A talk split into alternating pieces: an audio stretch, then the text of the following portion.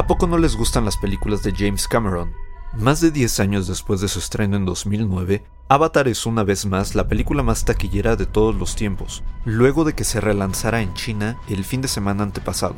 Como es sabido, Avengers Endgame ostentaba el título desde que la cinta producida por Marvel superó los 2.790 millones en la taquilla global en julio de 2019. Pero, ¿cómo fue que lo consiguió después de todo este tiempo? Institute. Masterpiece, Your Life. The Oscar goes to James Cameron for Titanic. On the King of the World.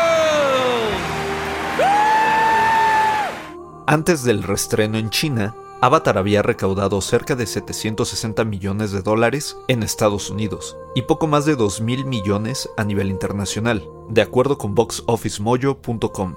Por supuesto, Avatar se convirtió en la cinta más taquillera de la historia después de superar a Titanic, la película anterior de Cameron, quien se proclamó entonces rey del mundo. Y es que la industria cinematográfica china no solo ha logrado lo que parece imposible, prosperar sin la ayuda del cine de Hollywood, sino que por medio de la adquisición de cadenas de cine en Estados Unidos y la coproducción de películas en Hollywood, ha llevado a pensar que China se apodera de la meca del cine. Después de todo, China es el segundo país del mundo con más espectadores, detrás de los Estados Unidos.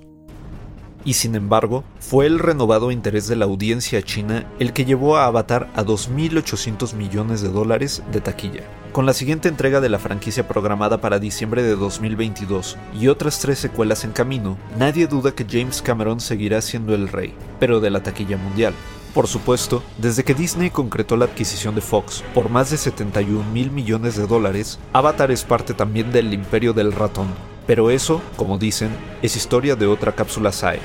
Guión de Antonio Camarillo, con información de CNN. Y grabando desde casa, Arturo Pedraza. Nos escuchamos en la próxima cápsula SAE.